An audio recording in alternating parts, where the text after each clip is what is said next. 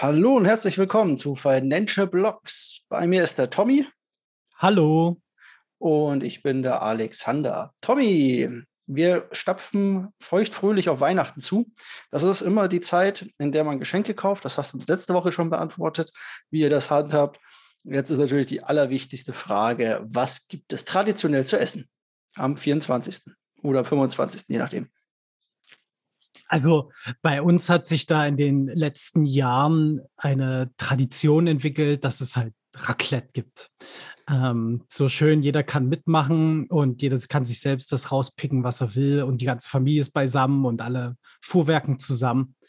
Genauso hat sich das da entwickelt. Und bei dir gibt's da, bist du da so ganz klassisch unterwegs, so Kartoffelsalat und Wiener oder? Ja, das ist ja so ein traditionell bayerisches Ding quasi, Kartoffelsalat ja. und Wiener. Äh, ja. Tatsächlich nicht. Ähm, da ich seit vielen Jahren immer an unterschiedlichen Orten feiere, also meistens entweder mit der Freundin oder dann mal bei den Eltern oder mal bei der Schwester oder irgendwie so. Es gibt immer unterschiedliche Sachen. Ich glaube, wir hatten letztes Jahr Rouladen. Ich bin mir nicht mehr ganz sicher, oder vor zwei Jahren Rouladen zum Beispiel. Ähm, genau, von daher gibt es da immer unterschiedliche Sachen. Dieses Jahr weiß ich es nicht, weil da bin ich bei meiner Schwester. Kann also alles passieren. alles möglich. Kommen wir auch schon direkt von dem Weihnachtsessen zu den News. Und dort haben wir wieder ein bisschen was für euch rausgesucht, was natürlich ähm, alles und jeden, sage ich mal, betrifft, der im Bitcoin-Space unterwegs ist. Und vor allem, nachdem wir letzte Woche ja die News hatten, dass die Sparkassen ins Bitcoin-Geschäft einsteigen, lassen sich die Volksbanken nicht lumpen, bevor ihnen die ganzen Leute weglaufen, nämlich und wollen auch ins große Bitcoin-Geschäft mit einsteigen. Ja, ob das jetzt ähm, so schnell passiert wie bei den Sparkassen, die ja quasi schon im ersten Hype nächstes Jahr sozusagen ihren, ihren Probebetrieb launchen, weiß ich nicht genau. Das geht auch aus den Quellen nicht ganz hervor, die ich gefunden habe. Aber ist ja gar nicht mal so schlecht. Ja, also ich denke, äh, dass sie sich nicht das, die Butter vom Brot nehmen lassen wollen gegenüber den Sparkassen und da auf jeden Fall nachziehen werden, sodass die dann relativ zügig auch ihr ihr Projekt da veröffentlichen werden wollen, ihren, ihren Schlachtplan. Aber kann man dann gespannt sein. Das finde ich auch ganz gut, weil dann jetzt entsteht so eine kleine Konkurrenz zwischen den Banken. Das heizt ja immer den Markt an. Das ist eine super Sache, finde ich. Und da das, können wir gespannt sein. Das stimmt. Also unter anderem heißt das, dass die Leute bei der Code Wallet unterstützen wollen und solche Sachen. Bin ja. mal gespannt, mit was sie da um die Ecke kommen. Ja, auch vor allen, Dingen, vor allen Dingen halt Thema Custodi Custodial Wallets und sowas. Das hatten wir ja auch bei unserem äh, Wallet-Podcast. Äh, da äh, kann man wirklich gespannt sein, was sie dann da genau anbieten wollen und was nicht. Genau, aber es sind immerhin mal wieder 30 Millionen Kunden, die dann Zugang zu Bitcoin erhalten. Ist die Frage, wie viel von diesen 30 Millionen Kunden, ich sage mal, noch so jung und knackig sind, um da rein zu investieren, aber mal sehen. Ja, da schauen wir doch mal. Aber so Sachen, in die man auch rein investieren kann, ist ja zum Beispiel auch Terra, wo wir das letzte Mal auch drüber gesprochen haben, wo du mich gefragt hast, in was ich denn jetzt so 1000 Dollar mit reinhauen würde. Und da hatte ich ja Terra mitgenannt. Und ich hoffe, du hast es getan. ja, na, ich, äh, ich schwenke da ja immer um, vor allen Dingen halt eben, ähm, cache ich ja regelmäßig auch aus aus den Projekten, das sollte man ja auch immer mal machen. Und da halte ich dann meine Stablecoins äh, bei, bei Terra im Anchor-Protokoll. Also ich bin einer der äh, Leute, die dort die Stablecoins zwischenparken, um dort Prozente noch mitzubekommen. Die sind da sehr, sehr interessant hoch. Und das sehen ganz viele andere Leute, sogar so viele Leute, dass jetzt das Terra-Netzwerk mit ihrem Total Value lockt, also das angelegte Geld in der Blockchain, dass sie damit ähm, die Binance Smart Chain jetzt überholt haben und damit zur, zur zweitgrößten Chain, Chain geworden sind die, ähm, wenn es nach diesen Total Value Locked halt geht. Super interessante Sachen, genau. Und 42 Prozent davon eben genau in diesem Anchor-Protokoll. Also ich bin auch einer von vielen. Ja, also Total Value Locked ist quasi, wenn ihr eure Coins zum, zum, in einen Liquid Pool oder zum Stacken oder zum Landing legt, also wenn ihr sie verleiht oder irgendwas, das kann man daran messen. Es fehlt immer so ein bisschen die, die Performance, sage ich mal, der einzelnen Blockchains oder der einzelnen ähm, Firmen darunter und dann muss man sich so andere Kennzahlen suchen, sowas wie Market Value oder Total Value Lock zum Beispiel. Und da ist das Total Value Lock eines der interessanteren, weil Coins, die sozusagen irgendwo liegen und nicht bewegt werden, äh, tun oder sind halt aus dem Markt genommen und äh, ver, ver, ver, verwässern nicht quasi oder, oder haben keine äh, Verwässerung am, am Kurs. Und deswegen geht der Terra USD oder der ähm, Terra USD heißt er. Das ist jetzt inzwischen genau, genau US, genau ist jetzt die viertgrößte oder drittgrößte Stablecoin-Währung inzwischen. Ich habe es jetzt gar nicht mehr nachgeguckt. Das schwankt ja so schnell. Ich glaube, ja. es ist inzwischen die drittgrößte. Ja, da, da gibt es einen eifrigen Kampf darum, der viertgrößte ja, noch. Der ja, aber wenn das, wenn das so weitergeht, also äh, 42.000 Prozent Total Value Locked mehr als im letzten Jahr, wenn das so weitergeht, dann überholen die da auch ganz schnell die anderen Stablecoins. Gucken wir mal, wie es wird. Aber ich habe ja gehört, es gibt ja auch noch andere Stablecoins, die jetzt so auf dem Markt landen sollen, oder Alex? Genau, und zwar gibt es die SEBA Bank die möchte einen Stablecoin herausbringen und dieser Stablecoin soll komplett durch Goldreserven gedeckt sein. Das finde ich eine sehr interessante Sache. Die SEBA Bank ist eine Schweizer Kryptobank und die möchte einen neuen Token rausbringen, wie gesagt. Und dieser soll auf dem IRC20-Standard, also auf dem Ethereum Blockchain-Standard verwendet werden und hat als Besonderheit, dass, wie gesagt, sie nicht mit dem Dollar oder sonstigem hinterlegt ist, sondern tatsächlich mit physischem Gold. Da warten garantiert einige drauf. Jetzt ist halt die Frage, was passiert, wenn das Gold gegenüber dem Dollar schwankt oder der Dollar gegenüber dem Gold schwankt, ob das, wie schnell das angepasst wird, frage ich mich da. Und ob man das als, ich sag mal, als Alternative zu Gold halten könnte in seinem Portfolio. Da müsste man keine, kein Goldbarren kaufen oder keine Goldzertifikate, sondern könnte das auch über diesen Stablecoin vielleicht erledigen. Ja, vor allen Dingen, ich finde es halt auch ganz witzig, dass es ja eben dann so wieder back to the roots geht. Ähm, so wie Dollar einmal irgendwann mal von Gold gedeckt war, wird dann jetzt ein Stablecoin damit gedeckt. Und vor allen Dingen hätte man dann ein super Argument gegen die Leute mit, ah, hinter Kryptowährungen steckt ja gar nichts. Äh, da doch, guck mal, da gibt's, da liegt Gold dahinter sogar. Das, das ist, finde ich, äh, ja, ja. das Sehr ist vor allen Dingen halt in in den großen Diskussionsrunden immer, glaube ich, dann auch ein guter, guter Punkt, den man da bringen kann. Bin auch gespannt, wie gesagt, das wird dann für Yield Farming und so weiter natürlich eingesetzt. Also ich bin da sehr gespannt drauf. Klingt äh, sehr, sehr interessant. Mal gucken, wie viel es davon noch geben wird und wie groß das Ganze dann ist. Ja, vor allen Dingen halt, wie die das auch weiter adaptieren wollen. Also ich meine, das muss ja, der Stablecoin muss ja dann schon irgendwo genutzt werden, auch in irgendwelchen Protokollen oder sonst irgendwo. Und da bin ich ja mal gespannt, wo sie da ansetzen, mit wem sie da kooperieren und sowas. Und ich glaube halt eben für diese Blockchain-Projekte ist es ja auch ein cooler äh, Werbeslogan, dass da Sachen mit Gold gedeckt sind. Also ja. auf jeden Fall ein starker, starker Punkt. Könnte man jetzt den Luna Terra mit dem Gold Token der Sieberbank zusammenpaaren. Aber gut. Genau. Apropos Paare. Viel gepaart haben sich Rugpools. Die feiern nämlich Hochkonjunktur 2021. Was sind Rugpools? Rugpools sind ähm, Betrugsfälle. Also Rugpools, quasi jemand hat dir den Boden oder den Füßen weggezogen sozusagen. Geschieht auf die unterschiedlichsten Art und Weisen. Ähm, wir waren ja auch oder haben auch schon immer davor gewarnt, ihr müsst aufpassen, was ihr da alles macht oder wo ihr rein investiert. Denn mal eben ein Honeypot angeklickt und schon kann man den Coin nicht mehr verkaufen. Oder nur der Entwickler quasi kann ihn verkaufen und schon ist euer Geld futsch. So gesehen wie bei Squid Game. Und die Rugpulls haben zugenommen über die letzten Jahre und sind wieder auf einem Stand ähnlich 2019. Ja, noch nicht ganz, aber ähnlich in der Höhe, würde man da wahrscheinlich sagen. Vor allem, wenn man aus diesen Kreisen rausgeht. Ja, also das ist einfach eine schwierige Situation, diese ganzen Rugpools. Ich meine, wir beide, wir kennen uns ja jetzt auch über eine große Community und äh, da ist auch immer ja das Thema mit, ey, hier, da gibt es da und da jetzt den neuen Mooncoin schlechthin, äh, wo Leute dann Geld rein investieren und wir sind dann immer versucht herauszufinden, was denn dahinter steckt und ob es nicht eben wieder der nächste Rugpull ist. Und man muss da auch wirklich sagen, dass vor allen Dingen halt zum Beispiel auf der Binance Smart Chain ganz viele solche Sachen entstehen, wo die Leute halt einfach voll von ihrem mhm. also Verluste machen werden mit ihren Projekten, die sie da haben. Genau. Das ist, das schadet halt dem ganzen Ökosystem, weil natürlich eben Bad News äh, schnell aufgegriffen werden, um Stimmung zu machen. Genau, 81 Prozent gestiegen seit äh, zum Vorjahr, also seit 2020. Ich habe die Zahl eben gerade nochmal rausgesucht.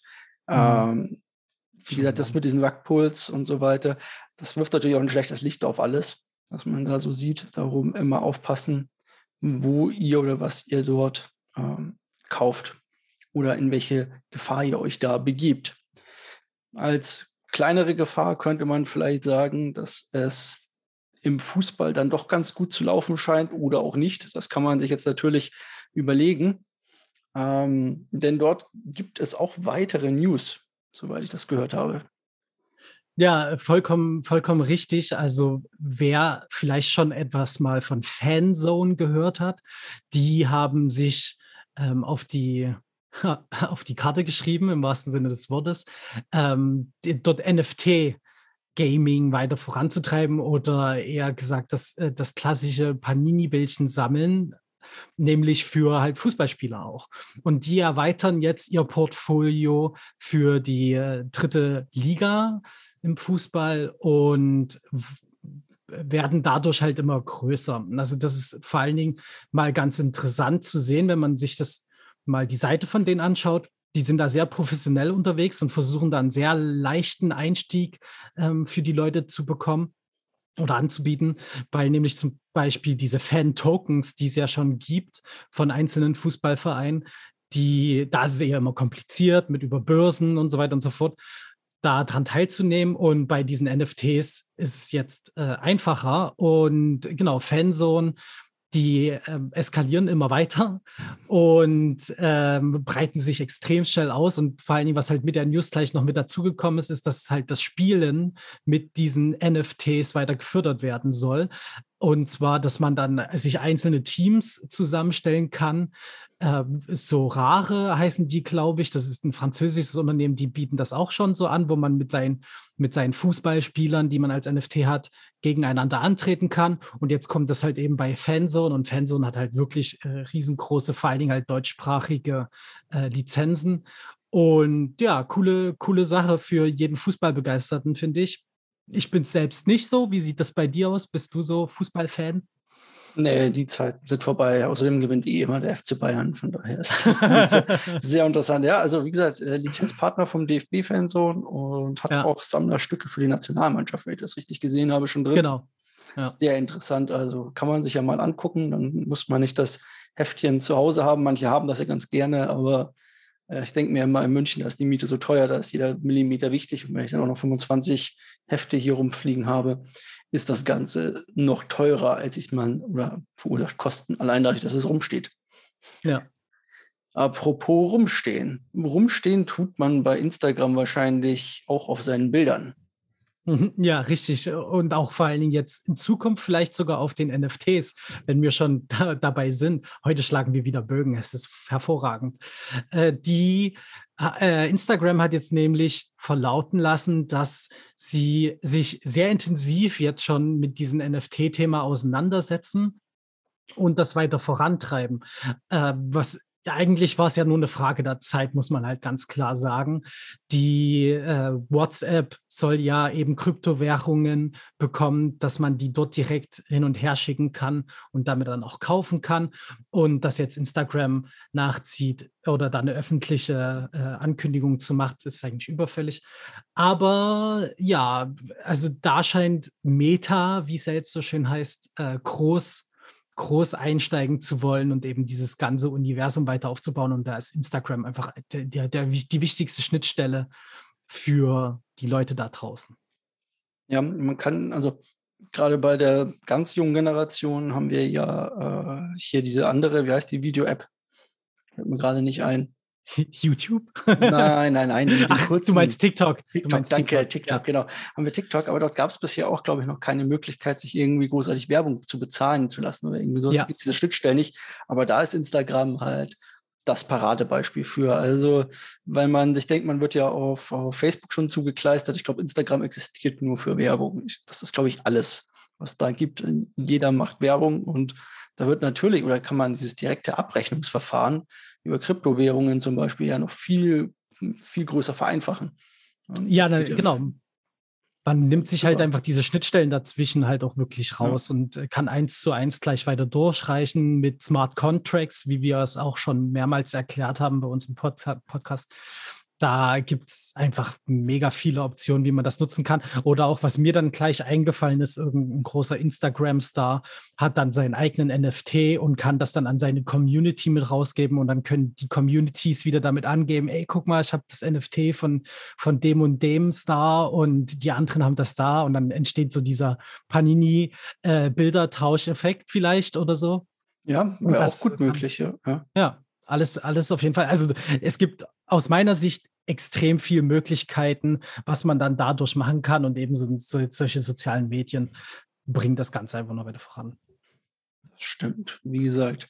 Na gut, das soll es heute mit den News gewesen sein. Kommen wir zu unserer Marktübersicht.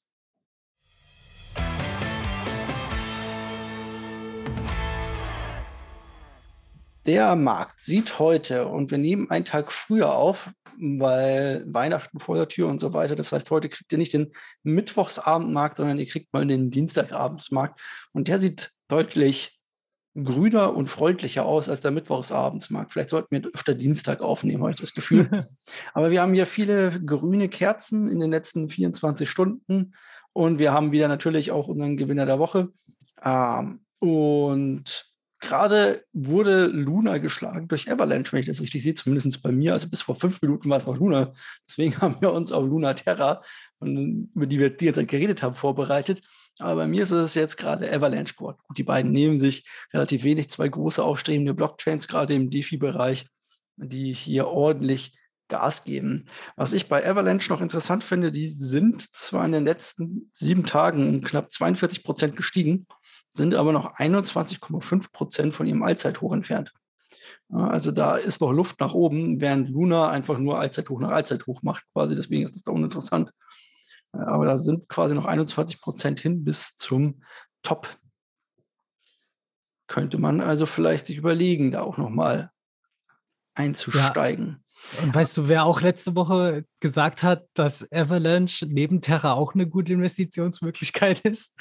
Äh, also ich finde, das ist halt, ich finde das schön. Also vielleicht sind wir jetzt auch so richtungsweisend mhm. für die Welt da draußen. Alle hören uns und denken sich, ey, der Tommy hat gesagt, hier Avalanche und Terra und alle gehen all in. Aber das ist einfach, es bestätigt einfach mein Gefühl, was ich bei beiden habe, dass sie halt einfach technisch absolut großartig sind.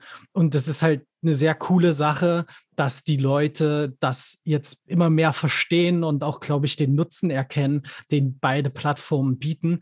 Bei Avalanche, ja, die hatten schon mal ihr Allzeithoch. Das war vor allen Dingen damals der große Peak, wo die News kam mit dem, mit dem Netzupdate und so weiter.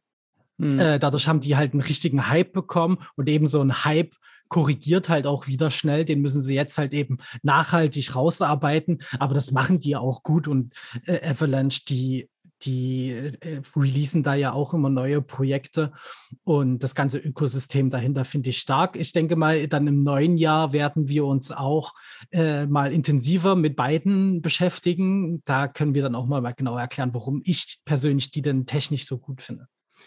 Auf jeden Fall. Vielleicht haben die ja bis dahin auch äh, Cardano geschlagen, das jetzt inzwischen nur auf Platz 8 ist, wie mir gerade auffällt, des Market Caps. Aber wunderbar. Wir haben noch etwas zu besprechen und zwar dieser Drop, den wir ja hatten. Wir hatten ja alle auf die große Weihnachtsrallye gewartet. Ja. Auf die große, große Weihnachtsrallye, die wurde gebremst. Das hat jetzt nicht nur ein paar äh, Gründe. Das hat wahrscheinlich auch die neue Omikron-Variante und vier an den Märkten und USA, die vielleicht den Leitzins hätten erhöhen wollen und so weiter zur äh, Folge. Aber man hat auch im Nachgang jetzt äh, interessante Fakten dazu gefunden und ich nenne es The Last of the China FAT. Mal gucken, wann wir den nächsten bekommen. Ähm, und zwar China hat ja Anfang des Jahres ja nicht ganz Anfang des Jahres, hat ja Mitte des Jahres ähm, die Miner aus dem Land geworfen und Kryptowährungen auch so gut wie verbannt. So, keine Bank darf mehr irgendwie was mit Krypto zu tun haben oder sonstiges. Und das trifft auch Huobi, Heubi, ich glaube Heubi spricht man sie. Ja, ich sag da immer Huobi. Huobi ist eine der großen asiatischen Börsen, also eine der riesig großen asiatischen Kryptobörsen gewesen. Ähm, gewesen, genau. Und zwar, die hatten mal ihren Stammsitz in China. Dann mussten sie schon irgendwie die armen Leute aus Singapur, die auf Huobi getra getradet haben, wurden dann schon irgendwann mal rausgeschmissen. Und da es jetzt ähm, ja die Leute aus China nicht mehr darauf traden dürfen, werden wohl oder sieht man ganz eindeutig, dass der Outflow, also dass der Outflow und das Net Value von Coins bei Huobi quasi äh, wahnsinnig ins Minus geht. Also man kann sich das ja mal so vorstellen, die Leute kaufen erstmal Bitcoin oder sonstiges, die liegen dann da und vielleicht traden sie damit oder irgendwann holen sie sie sich auf eine andere Börse oder irgendwie sowas. Wenn du jetzt aber halt gar nicht mehr offiziell handeln darfst und die einzige Chain, die oder die, groß, größte Börse, die quasi für den Markt dort oder für den asiatischen Markt dort zuständig war, ähm, dich dann auch noch rausschmeißt, dann musst du wahrscheinlich deine Coins verkaufen. Und da sieht man ganz eindeutig, es gibt dazu ähm, bei Glassnode und anderen äh, Plattformen die Möglichkeit, das Ganze hier anzusehen. Und dort sehen wir in den letzten oder kurz vor dem ersten, ähm, äh, sehen wir im Dezember einen wahnsinnigen Outflow und lustigerweise einen wahnsinnigen Inflow bei Kraken. Und Kraken ist eine US-amerikanische Börse. Dort wurde wahnsinnig viel gekauft. Also entweder sind die Leute, die früher auf Huobi waren und noch die Möglichkeit hatten, zu Kraken oder sonstigen amerikanischen oder sonstigen Börsen gewechselt. Also es gibt natürlich auch noch andere, aber zum Beispiel. Und Kraken ist halt eine, die man da immer ganz gut als so ein Maß nehmen kann für den US-Markt, weil die halt viel im US-Markt unterwegs sind. Und dort ist ein wahnsinniger Inflow. Also die Leute haben auf Kraken gekauft, haben quasi den Dip gekauft.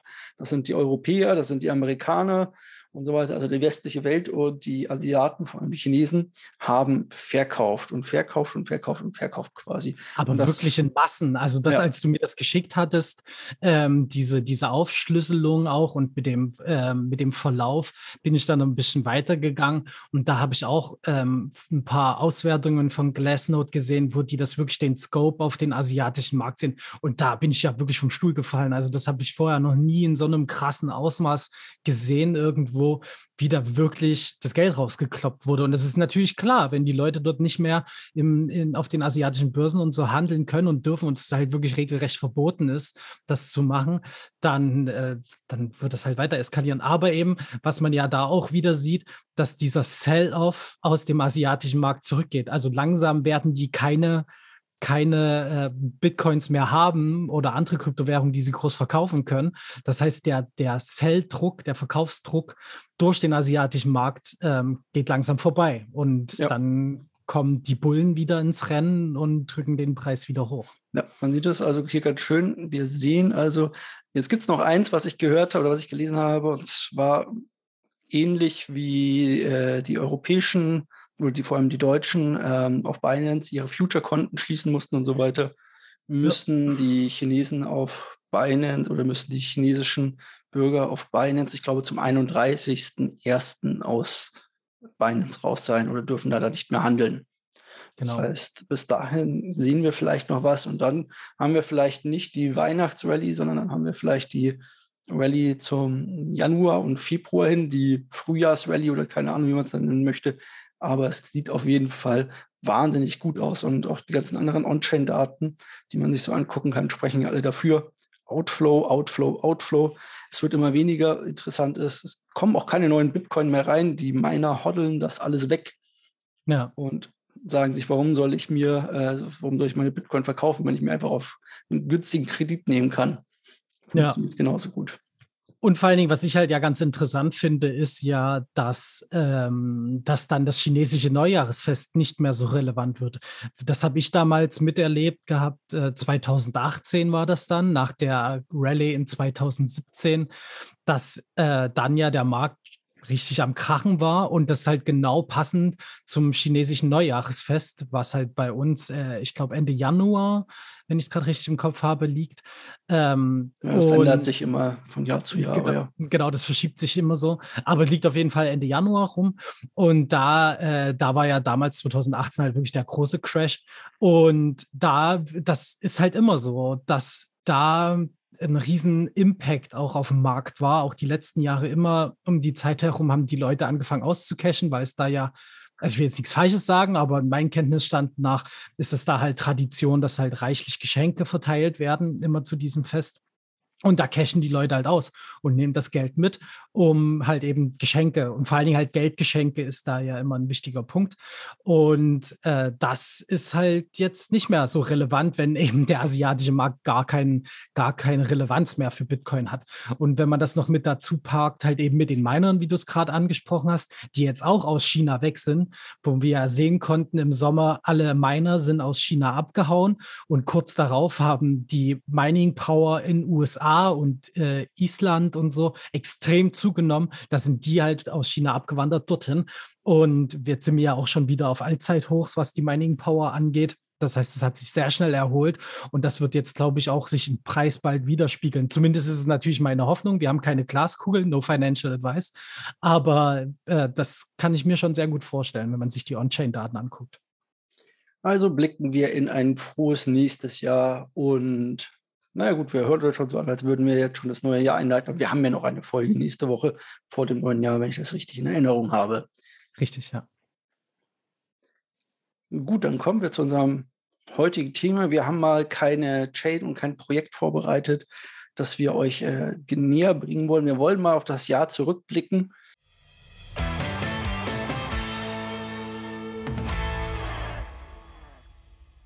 Ähm, auch wenn wir jetzt erst in unserer zehnten Folge sind. Übrigens Gratulation an dich, Tobi. Zehn Folgen quasi mit dabei, sozusagen. Wir haben uns vor ungefähr zehn Wochen dazu kurzfristig entschlossen, das hier mal ins Leben zu rufen, nachdem ja. der nächste Moonschreier uns auf die Nerven ging.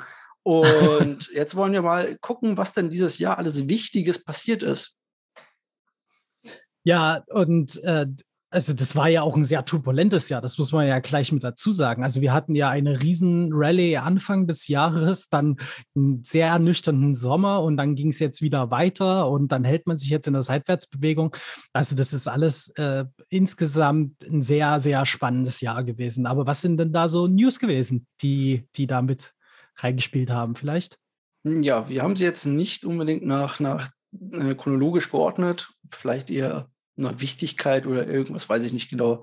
Aber eine der wahrscheinlich wichtigsten oder der interessantesten News ist, dass Jack Dorsey, ähm, CEO von Twitter und von anderen Firmen, sich quasi bei, gekündigt hat und seine erste oder die erste wirkliche Bitcoin-DeFi-Dex angekündigt hat, was einfach ein wahnsinniges Ding ist, wenn man sich vorstellt, dass Bitcoin eigentlich ja nie dafür gedacht war, sozusagen ein äh, DeFi-Protokoll oder sonstiges zu sein einfach nur als eine Wertaufbewahrung. Bin ich gespannt, wie das halt laufen soll, ohne einen zusätzlichen Coin, nur mit Bitcoin DeFi abzubilden, wird spannend.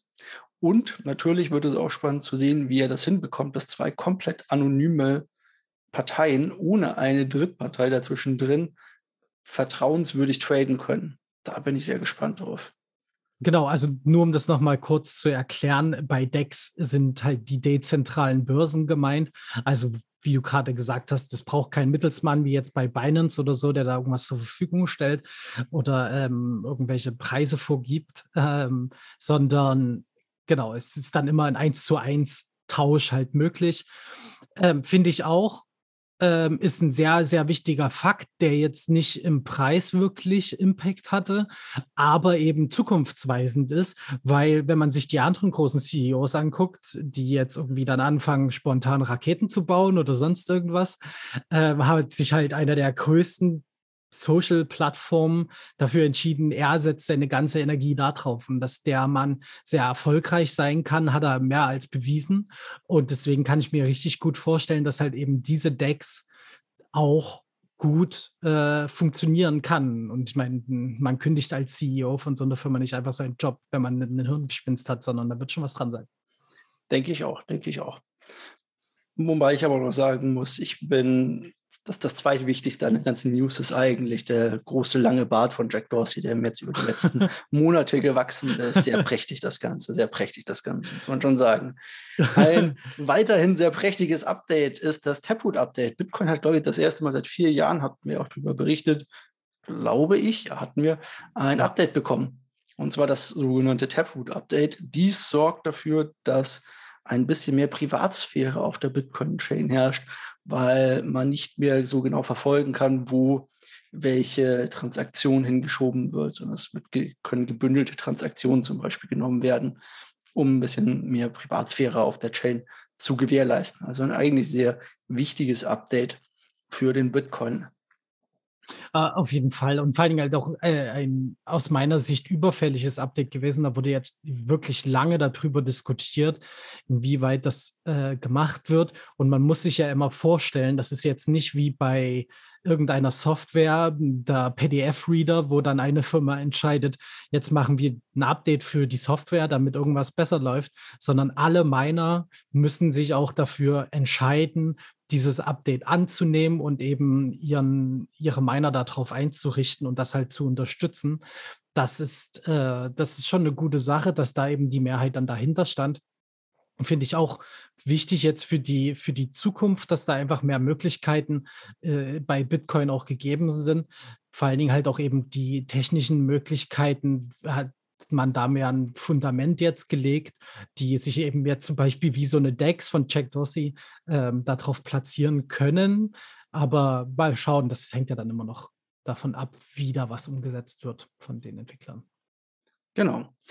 Dann haben wir, ich habe hier mal stellvertretend für ganz viele News, die wir in dieser Richtung hatten, Kanada approves Bitcoin ETF mir aufgeschrieben. Und zwar, Kanada hat ja tatsächlich den ersten Spot, also den ersten ETF, der wirklich mit Bitcoins hinterlegt ist, gelauncht.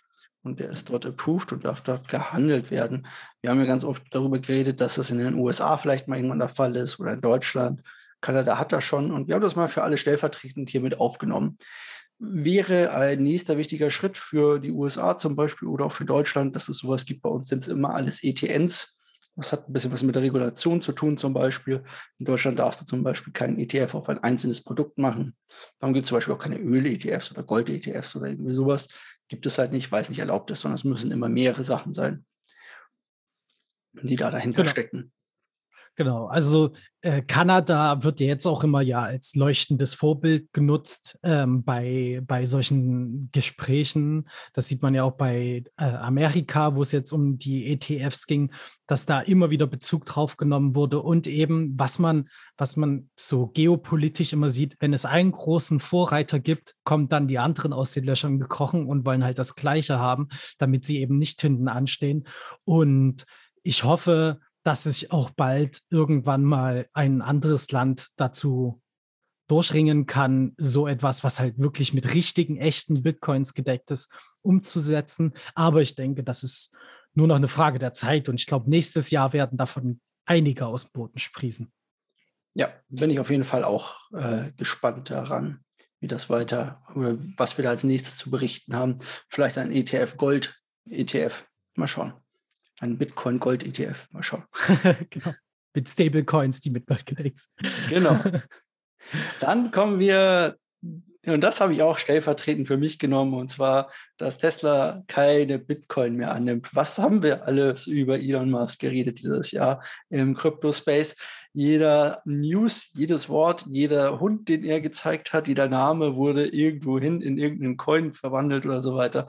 Und dann hat auch noch Tesla aufgehört, Bitcoin zu akzeptieren. Die Begründung damals war ja, weil zu viel Energie verschluckt wird beim Binding und er das nicht möchte. Naja, genau ist äh, seine Sache. Tesla hält aber bis heute immer noch einen großen Anteil an Bitcoin, den sie auch erst dieses Jahr gekauft haben. Also von daher beides News in der Richtung. Genau, also das ist ja, also ich finde, dass also gerade diese News war ja auch mit ein Grund, weswegen äh, die Rallye im Frühjahr oder beziehungsweise Anfang des Sommers äh, geendet hatte. Ähm, die haben auch mit den rollenden Stein angestoßen, damit es wieder abgeht mit dem, mit dem Bitcoin-Preis. Und das ist halt aber mittlerweile, finde ich, zumindest in der Kommunikation online auf Twitter und so, hat sich dadurch durch diese Aktion herauskristallisiert, dass man nicht unbedingt alles zu ernst nehmen sollte, was Musk so von sich gibt und was er macht. Viele Leute haben ihn dadurch den Rücken gekehrt, auch größere Investoren, die sonst bei jedem, bei jedem Klatschen von ihm in die Höhe gesprungen sind, äh, weil sie da einfach auch immer mehr die Schnauze von voll haben, dass er da so seine Reichweite benutzt, um nach seinen Aussagen einen Witz zu machen oder so, wie jetzt mit irgendwelchen Meme-Coins, das, ähm, das funktioniert halt einfach nicht mehr. Also da verlieren Leute halt ernsthaft Geld dran, nur weil er das jetzt denkt, was Lustiges twittern zu müssen. Hahaha, Dogecoin ist nichts wert. Und bam, geht der Preis krachen und haufenweise Investoren verdienen ihr Geld. Das muss halt einfach nicht sein. Und ich finde auch, man sollte ihm jetzt aufhören, eine Bühne zu geben. Und deswegen sollten wir gleich mit dem nächsten Thema weitermachen. Tja, dabei müsstest du doch als Berliner hier auf die, für die neue Gigafactory arbeiten. Aber kommen wir zum nächsten Thema. Apropos Fabrik, nämlich aus Berlin ab nach China. Und zwar hatten wir es ja vorhin schon. China verbannt die Miner und legt einen Bann der Banken quasi über Krypto, sodass diese nichts mehr mit Krypto zu tun haben dürfen. Das scheint sehr effektiv zu sein. Ich habe aber auch jetzt die neuesten News schon wieder gehört, dass wo 20 Prozent der Miner immer noch im Land Chinas unterwegs sind und dort heimlich irgendwo ihr Geld meinen. Klar, kann man machen. Denke ich mir mal, so vor allem kleinere, also wenn du jetzt nicht gerade die riesen Dinger drauf hast, also die riesigen Fabrikhallen, sondern wenn du nur, ich sag mal so fünf, sechs, sieben Miner hast, da geht es garantiert ganz gut, um immer noch ein bisschen Geld zu machen. Ähm, aber China verbannt die Miner und das war wahrscheinlich auch einer der weswegen wir diesen großen Sell-off hatten, auch im Sommer und diese riesigen Einbrüche gesehen haben, wo Bitcoin sich ja mal quasi halbiert hat innerhalb kürzester Zeit vom Wert her. Ja. ja. Also das war genau eben das, was Tesla mit ähm, ins Rollen gebracht hatte, hatte dann China unterstützt oder andersherum ganz genau. Die Reihenfolge weiß ich nicht mehr. Das war auf jeden Fall sehr kurz nacheinander. Ich glaube, ein paar Tage lang mhm. nur dazwischen.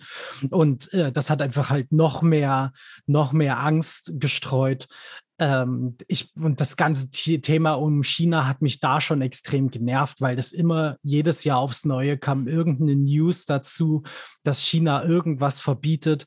Und man muss ja da auch einfach mal ein bisschen realistisch bleiben. Ich meine, Facebook ist offiziell auch in China verboten und solche Geschichten oder YouTube und so. Und trotzdem haben die dort ihre äh, User und das auch nicht zu wenige. Und deswegen gehen die jetzt auch nicht gleich pleite. Warum das dann wieder so, so ein äh, Thema Thema eben bei Bitcoin war, das lag, glaube ich, wirklich am reinen Angstmachen, am FAT, wie es so schön heißt. Ähm, da muss man einfach perspektivisch in die Zukunft schauen und hoffen, dass solche Ereignisse nicht mehr solche ausschlaggebenden Gründe sind, warum auf einmal Panik gestreut wird. Fände ich zumindest halt gut, wenn die Leute kurz durchatmen, bevor sie auf Sell klicken. Ne, ich glaube auch, dass es damals halt wieder dieser Celldruck war, weil ich glaube, Free-to-Poon und so weiter sich ja daraus auch zurückziehen ja. mussten. Ja, ist ein großer chinesischer Mining-Pool gewesen. Und die mussten dann natürlich ihre ganzen Miner, also ihre eigenen Miner, nicht nur ihre Pools und ihre Server und so weiter, umziehen Richtung Amerika oder sonst wohin. Und da haben sie wahrscheinlich auch ein bisschen Kleingeld gebraucht für. Aber naja. Wie gesagt, ich hoffe, das war es jetzt dann mit China. Deswegen Last of the China-Fahrt. Hoffe ich auch. Ja, das sagt man jedes Jahr und dann kommt es dann doch irgendwann wieder daher. Von daher kommen wir aber zum vielleicht schönsten Thema, das wir dieses Jahr hatten. Und das ist ja dein ganz besonderer, dein ganz oh, ja. besonderes Lieblingsthema. Magst du es deswegen ja. vorlesen? Ja, El Salvador. also ich bin, also man muss als nur um das nochmal klarzustellen, ich finde ja nicht El Salvador ist das geilste Land der Welt, weiß Gott nicht, aber ich finde es halt einfach, es ist so ein starkes Zeichen gewesen, was in El Salvador passiert ist.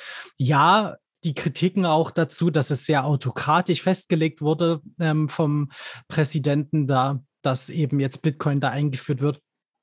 Aber eben ein, ein großartiges Zeichen eben. Und man muss jetzt man kann es nicht wegreden, aber das, was jetzt in El Salvador passiert, wie jetzt dort die Wirtschaft ankurbelt, gerade um das Thema Kryptowährungen, ist einfach phänomenal. Und was er damit jetzt ausgelöst hat oder was das Land jetzt damit ausgelöst hat, dass noch mehr äh, südamerikanische Länder vor allen Dingen darüber nachdenken, ebenso das Gleiche zu machen, sich vom Dollar zu entkoppeln und zu sagen, ey, wir verlassen uns lieber auf ein dezentrales Produkt als auf Amerika, die uns da die Preise diktieren. Das ist einfach ein super starkes Zeichen und ich für mich persönlich trägt das den Geist der De Dezentralität voran, dass man eben sich nicht mehr auf eine einzelne Person verlässt oder auf ein Land verlässt, sondern halt eben auf ein Netzwerk, was den kompletten Globus umspannt. Ist wie gesagt ein super spannendes Thema und das muss die News dieses Jahres quasi sein. Und wir schauen deswegen auf ein äh, auch äh, in die Zukunft und denken uns, dass das nächste Jahr nur besser werden kann als das hier. Und wenn das nochmal so gut wird, dann äh, können wir uns, glaube ich, alle auf, äh, auf die Schulter klatschen. Ja, und wenn es nach Jack Dorsey geht, ähm, soll ja bald auch in Amerika äh, Bitcoin als Währung eingeführt werden, am besten, damit niemand mehr den Dollar braucht. Das war ja heute oder gestern äh, die Aussage von ihm fand ich auch richtig, richtig äh, bullig, vor allen Dingen äh, da zu sagen, niemand braucht Dollar, niemand. Könnt alle Bitcoin benutzen. Das funktioniert auch, wenn ihr wollt. Ihr müsst nur, ihr müsst nur äh, euch trauen. Das ist äh, ein cooles Zeichen, ein sehr, ein sehr schönes Zeichen für die Zukunft. Und ich sehe das eben auch so wie du, dass man da eben mit einem schönen Gefühl das Jahr beenden kann und dann mal ins nächste Jahr äh, reinschreiten kann. Und vielleicht bei unserer nächsten Folge können wir ja ein bisschen so mal über Zukunftsaussichten reden, was denn das nächste Jahr vielleicht für uns noch bringt oder so. Genau, nicht nur für uns, sondern auch für, äh, nicht nur für Krypto, sondern vielleicht auch für den Podcast und was wir uns noch an Projekten haben. Wir haben ja, ich habe ja schon mal ein bisschen was, oder wir haben uns ja schon mal darüber unterhalten. Ja. Und das wird sich sicherlich darüber freuen, dass wir dort noch einiges im Petto haben. Nicht nur News und Erklärungen, sondern auch mehr Sachen, die vielleicht auch ein bisschen praktischerer Natur sind. Genau, aber dazu nächstes Mal mehr. Also schaltet genau. unbedingt ein, folgt uns, abonniert uns, hinterlasst uns Kommentare, wenn ihr Wünsche habt, was wir äh, mal umsetzen können, was wir angehen können, irgendein cooles Projekt, was wir verfolgen sollen oder so. Schreibt uns das auf jeden Fall.